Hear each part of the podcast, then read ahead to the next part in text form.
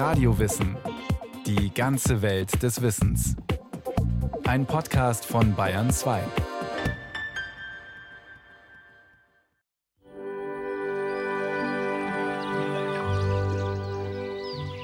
Ein Hirsch bewunderte sein prächtiges Geweih im Spiegel einer klaren Quelle.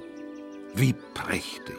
Auf derselben Stelle, wo Königskronen stehen, und wie so stolz, so frei. Der Hirsch, der König des Waldes. Ein ziemlicher Angeber, dieser Hirsch. Auch ist mein ganzer Leib vollkommen. Nur allein die Beine nicht, die sollten stärker sein. Durchaus selbstkritisch. Eher eitel. Und darum folgt die Moral im Gedicht von Johann Wilhelm Ludwig Gleim, literarische Epoche der Aufklärung. Und als er sie besieht, mit ernstlichem Gesicht, hört er im nahen Busch ein Jägerhorn erschallen, sieht eine Jagd von dem Gebirge fallen, erschrickt und flieht. Nun aber hilft ihm nicht das prächtige Geweih, dem nahen Tod entfliehen, nicht sein vollkommener Leib, die Beine retten ihn.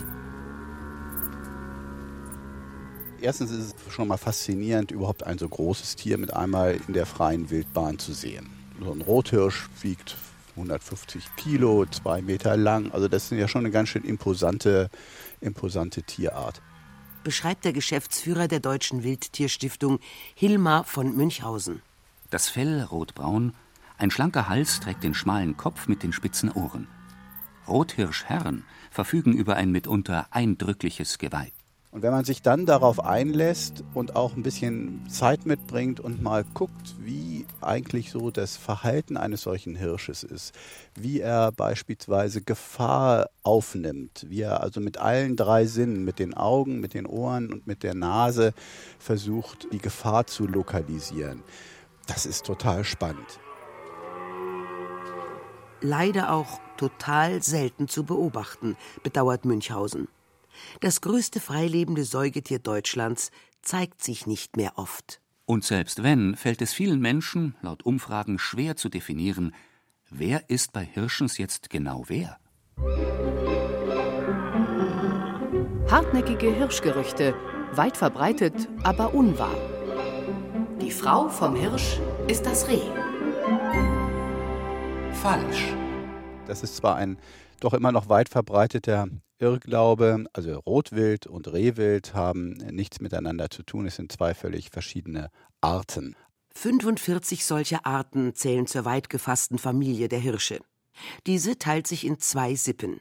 Es gibt die echten Hirsche und die sogenannten Trughirsche. Was keine Wertung beinhaltet. Immerhin existieren einige. Einige wenige. Gemeinsamkeiten. Ob echter Hirsch oder Trughirsch, alle tragen ein Geweih. Alle sind Paarhufer, alle sind Wiederkäuer. Außerdem gelten sie sämtlich als Nachfahren des Megaloceros, des Riesenurhirschs, ansässig vor 400.000 Jahren in Asien. Von dort verbreiteten sich die Tiere gen Europa und Nordamerika. Dann hat es sich allerdings mit der näheren Verwandtschaft, sowohl was die Genetik anbelangt, als auch die Lebensweise.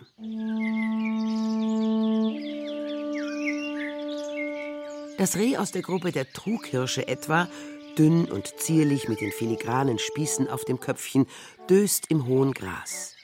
Es nimmt sich klein aus, neben dem weiß gepunkteten, echten Dammhirsch im finsteren Fichtendickicht. Den wiederum stellen größentechnisch Trughirschvertreter wie Rentier oder Elch in den Schatten. Rekordhalter ist der Alaska-Elch mit stattlichen drei Metern in der Höhe und 1000 Kilogramm auf der Waage. Dafür ist der kleinste Hirsch der Welt ein echter. Der südamerikanische Pudu misst 40 cm, ist 10 Kilo schwer und lebt nach echter Hirschart. Die lässt sich bei uns in Deutschland recht gut am prominentesten Echthirschen studieren, dem Rothirsch, meint Wildtierexperte Hilmar von Münchhausen. Der europäische Rothirsch ist ein Tier, was ursprünglich eher aus steppenähnlichen Landschaften stammt. Er ist ein Tier, was in großen Rudeln lebt. Also er hat eine sehr ausgeprägte Sozialstruktur. Und darüber hinaus ist es ein Tier, was sehr lernfähig ist. Er passt sich also auch Lebensräumen und Lebensraumveränderungen sehr schnell an. Hartnäckige Hirschgerüchte, weit verbreitet, aber unwahr. Hirsche sind dauernd am Röhren in den Föhren. Falsch.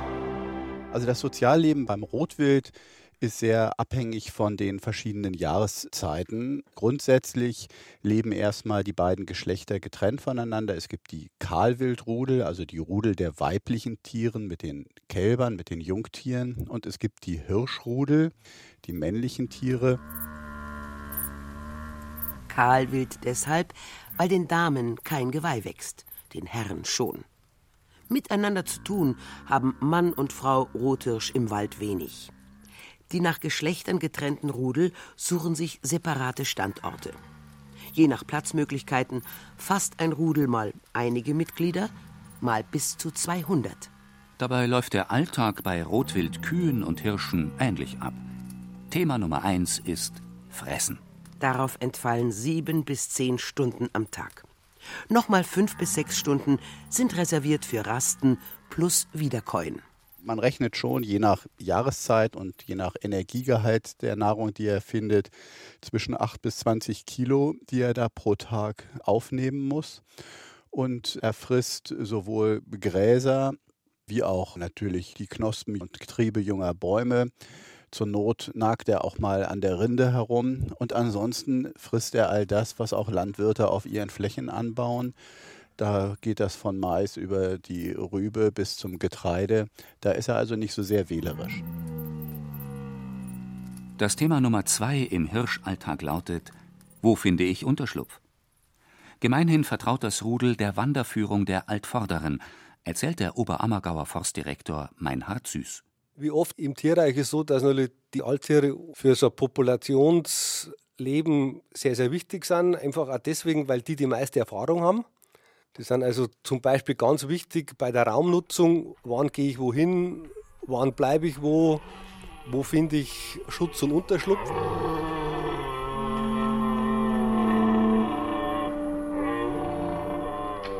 Dieses meist harmonische Gruppendasein gerät jedoch regelmäßig aus den Fugen. Und zwar immer Ende August, Anfang September. Und dann werden mit einmal aus friedlichen Kumpels ganz bitterböse Rivalen um die Gunst der weiblichen Tiere. Zunächst wandeln sich die Rudel der Herren zu Trainingslagern für Geweihkämpfe jeglicher Couleur. Facettenreich sind auch die akustischen Übungen.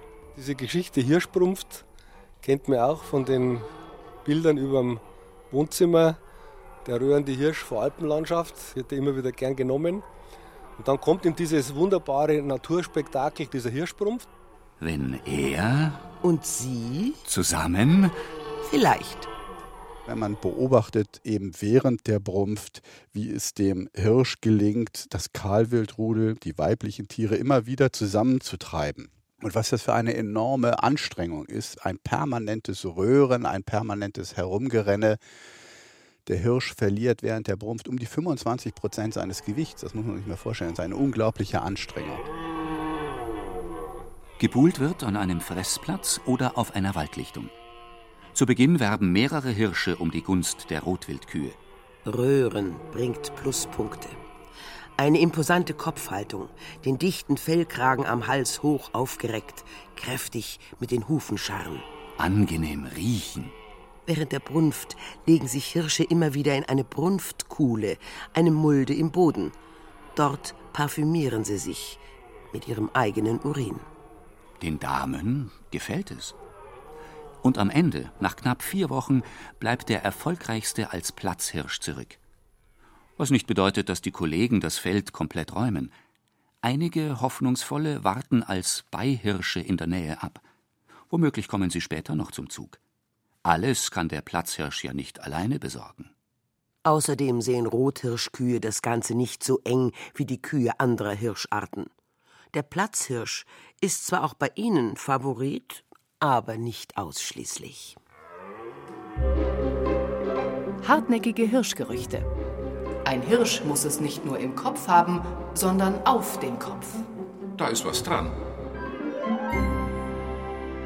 Naja, zumindest ist so ein Geweih natürlich doch sehr imponierend.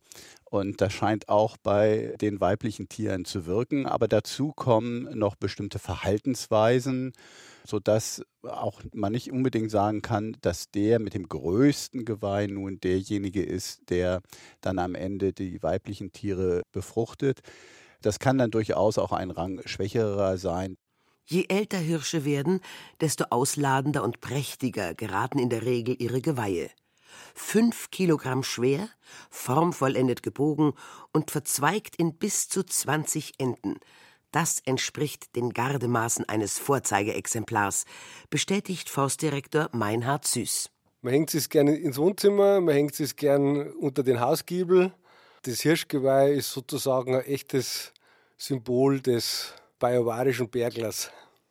Die Tradition, die lebt fort nicht nur bei den Jägern als solchen, sondern auch bei vielen, die in Rotwildgebieten leben, also die normalerweise mit der Jagd gar nichts zu tun haben, aber zum Beispiel großes Interesse an der Rotwildtrophäe haben und deswegen ausschwärmen, um die sogenannten Abwurfstangen zu suchen und dann auch zu finden.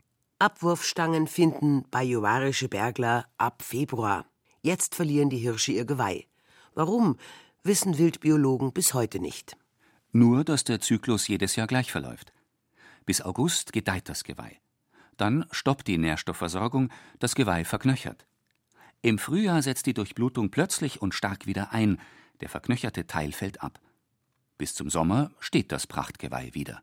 Innerhalb von rund 140 Tagen wachsen viele Kilo Knochensubstanz diesen Tieren auf dem Kopf und sie sind während dieses Wachstums sind die Geweihstangen überzogen von einer ganz empfindsamen Haut, der sogenannten Basthaut, wo also die Nährstoffe transportiert werden. Und gegen Ende, also wenn das Geweihwachstum zu Ende gekommen ist, dann fällt diese Basthaut ab, sie stirbt ab und sie wird dann von den Hirschen an Sträuchern und Bäumen auch abge abfegt, nennt man das. Also sie wird abgerubbelt sozusagen. Trick dabei, durch das Abfegen, also das Abrubbeln, verfärben sich die Geweihstangen. Fällt die Basthaut ab, sind die Stangen hellweiß und blitzblank. Durch den Kontakt mit Pflanzensaft, Erde und Schlamm bekommt das Geweih seine eindrücklich braune Farbe. Und die gilt es zu erhalten, denn beim Kampf mit den Artgenossen blättert das Braun wieder ab. Und welche Hirschdame würde bei der Brunft im August-September schon einen unschön abgeblätterten als Vater ihres Nachwuchses in Betracht ziehen? Nach der Brunft trennen sich die Wege. Die Kühe ziehen hierhin, die Hirsche dorthin. Es wird still in den Rudeln. Der Herbst ist vorbei. Der erste Schnee fällt. Das Nahrungsangebot im Winterwald wird knapp. Gräser, Kräuter und Flechten sind rar. Die Tiere sind gerüstet. Ihr Pansen schrumpft um 60 Prozent. Sie brauchen weit weniger Futter. Zudem schaltet der gesamte Organismus auf Sparflamme. Die körpereigene Heizung wird nach unten gedreht. Um Energie zu sparen, verharren die Rothirsche lange bewegungslos an einer Stelle. Feind sollte jetzt keiner auftauchen. Zur Flucht fehlt jede Kraft. Beruhigend für den Hirsch, dass natürliche Gegner wie Bären, Luchse oder Wölfe in Europa selten geworden sind.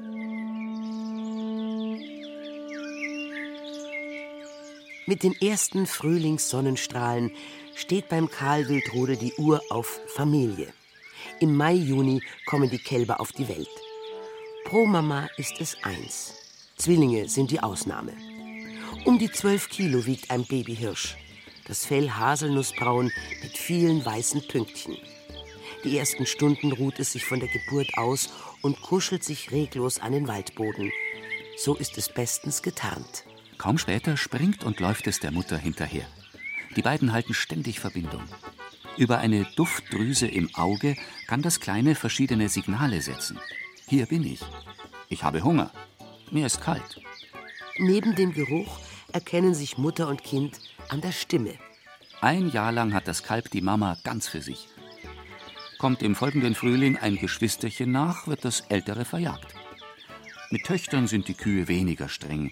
Die mittlerweile jungen Damen bleiben häufig im selben oder zumindest in einem Rudel in der Nähe. Große Hirschbrüder müssen sich ihre Sporen draußen verdienen. Und dann irrt dieser kleine Jährling, der irrt dann manchmal entweder alleine oder in kleineren Jährling-Trupps durch den Wald und schließt sich dann meist den Hirschrudeln irgendwann an. Und dann ist er sozusagen in der Truppe der Männer und muss sich dann über die nächsten Jahre dort behaupten.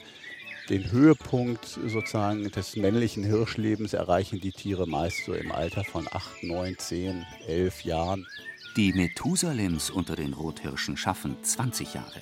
Vor dem Eingehen in die ewigen Jagdgründe. Hartnäckige Hirschgerüchte. Weit verbreitet, aber unwahr. Hirsch tot, ergo alles aus und vorbei. Falsch. Hirsche leben in zahlreichen Geschichten und Mythen weiter. Steinzeitmenschen malen vor 15.000 Jahren Jagdszenen mit Hirsch an Höhlenwände und spekulieren auf steigende Trefferzahlen. Die Kelten verehren in Cernunnos einen Gott mit Hirschgeweih. Cernunnos steht für Männlichkeit, Lebensenergie und Fruchtbarkeit. Eigenschaften übrigens, die auf den keltischen Krieger übergehen, der einen Hirsch erlegt. Auch der griechische Held Herakles muss als Jäger ran. Zielobjekt ist die Hirschkuh Kerenitis. Diese war ein herrliches Tier, hatte goldene Geweihe und eherne Füße und weidete auf einem Hügel Arkadiens. Bei den Römern hingegen wird geopfert, also getötet. Der Hirsch als Gabe für die Licht- und Jagdgöttin Diana. Christen interpretieren das antike Bild vom Hirsch als Bezwinger der Schlange. Sinnbildlich, Jesus bezwingt den Teufel. Und er redet, eben in Hirschgestalt, dem späteren heiligen Hubertus die Jagd aus. Als er schon den Bolzen nach dem Tiere abdrücken wollte, bleibt dasselbe plötzlich stehen, wendet sich nach dem Jäger, und mitten in seinem Geweih erscheint ein strahlendes Kreuz. Eine klagende Stimme ertönt.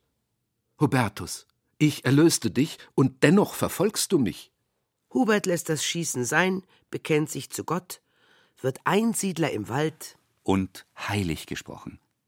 Zuständig ist der heilige Hubertus fürderhin als Schutzpatron der Jagd.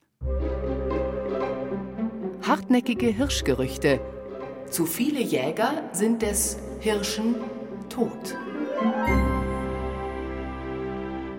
Ermessenssache. Also in Bayern schätzen wir, dass es rund 30.000 bis 35.000 äh, Stück Rotwild gibt. Ganz genau weiß man das natürlich nicht, weil man nun nicht jeden einzelnen Hirsch gezählt bekommt. Wobei auch wichtig ist zu sehen, dass in Bayern seit den 80er Jahren die Population auch deutlich runtergegangen ist. Das heißt, auch hier gilt doch in vielen Regionen Bayern nur ein toter Hirsch ist ein guter Hirsch. Der Geschäftsführer der Deutschen Wildtierstiftung Hilmar von Münchhausen schüttelt den Kopf über Bayerns Gesetzgebung. Als einziges Bundesland schreibt Bayern dem Rothirsch vor, in welchen Gebieten er sich aufhalten darf. Andere Bundesländer nehmen das lockerer. Sie belassen es bei Regelungen zu Hege wie ungefähren Bestandszahlen, wollen Wild und Wald in Balance halten. Bayern zieht strikte territoriale Grenzen. Für Rothirsche offen sind nur Teile des Alpenbogens bis zum Bodensee, etwa 50 Prozent des Bayerischen Waldes, des Fichtelgebirges und des Spessarts, gibt Forstdirektor Meinhard Süß zu bedenken.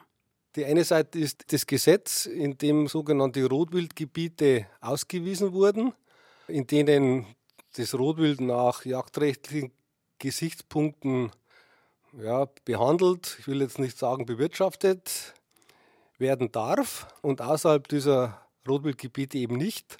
Das ist die eine Seite. Die andere Seite ist, dass man diese Vereinbarung nicht in Absprache mit dem Rotwild gemacht hat und das Rotwild halt trotzdem aus diesen Rotwildgebieten rauswandert und auch andere Lebensräume nutzt.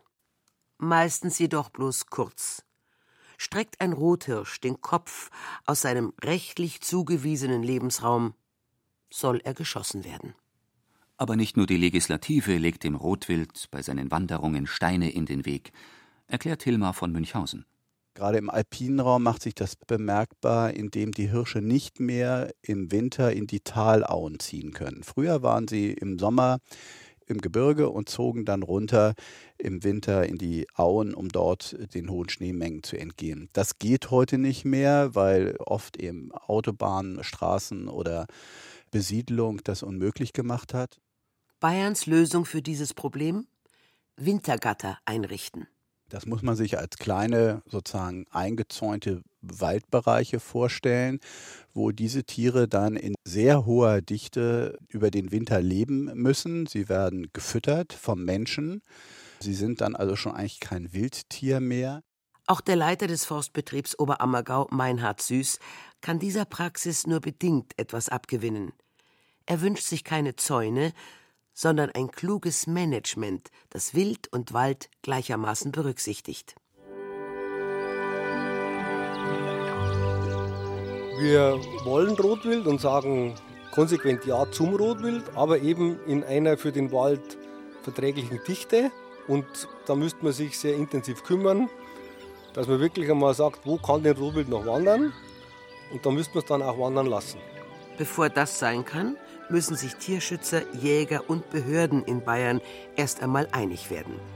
Denn einig sind sich die verschiedenen Parteien beim Thema Rotwild seit Jahrzehnten nicht. Entsprechend bleibt dem Rothirsch als größtem Wildtier bei uns nur das, was er seit jeher tut, sich immer wieder klug und flexibel den veränderten Umweltbedingungen anzupassen. In Johann Wilhelm Ludwig Gleims Gedicht bekommt er es hin. 19. Jahrhundert, literarische Epoche der Aufklärung. Im Wald halten ihn im vogelschnellen Lauf an starken Zweigen oft die vierzehn Enden auf. Er reißt sich los, er flucht darauf, lobt seine Beine nun und lernet noch im Fliehen das Nützliche dem Schönen vorzuziehen.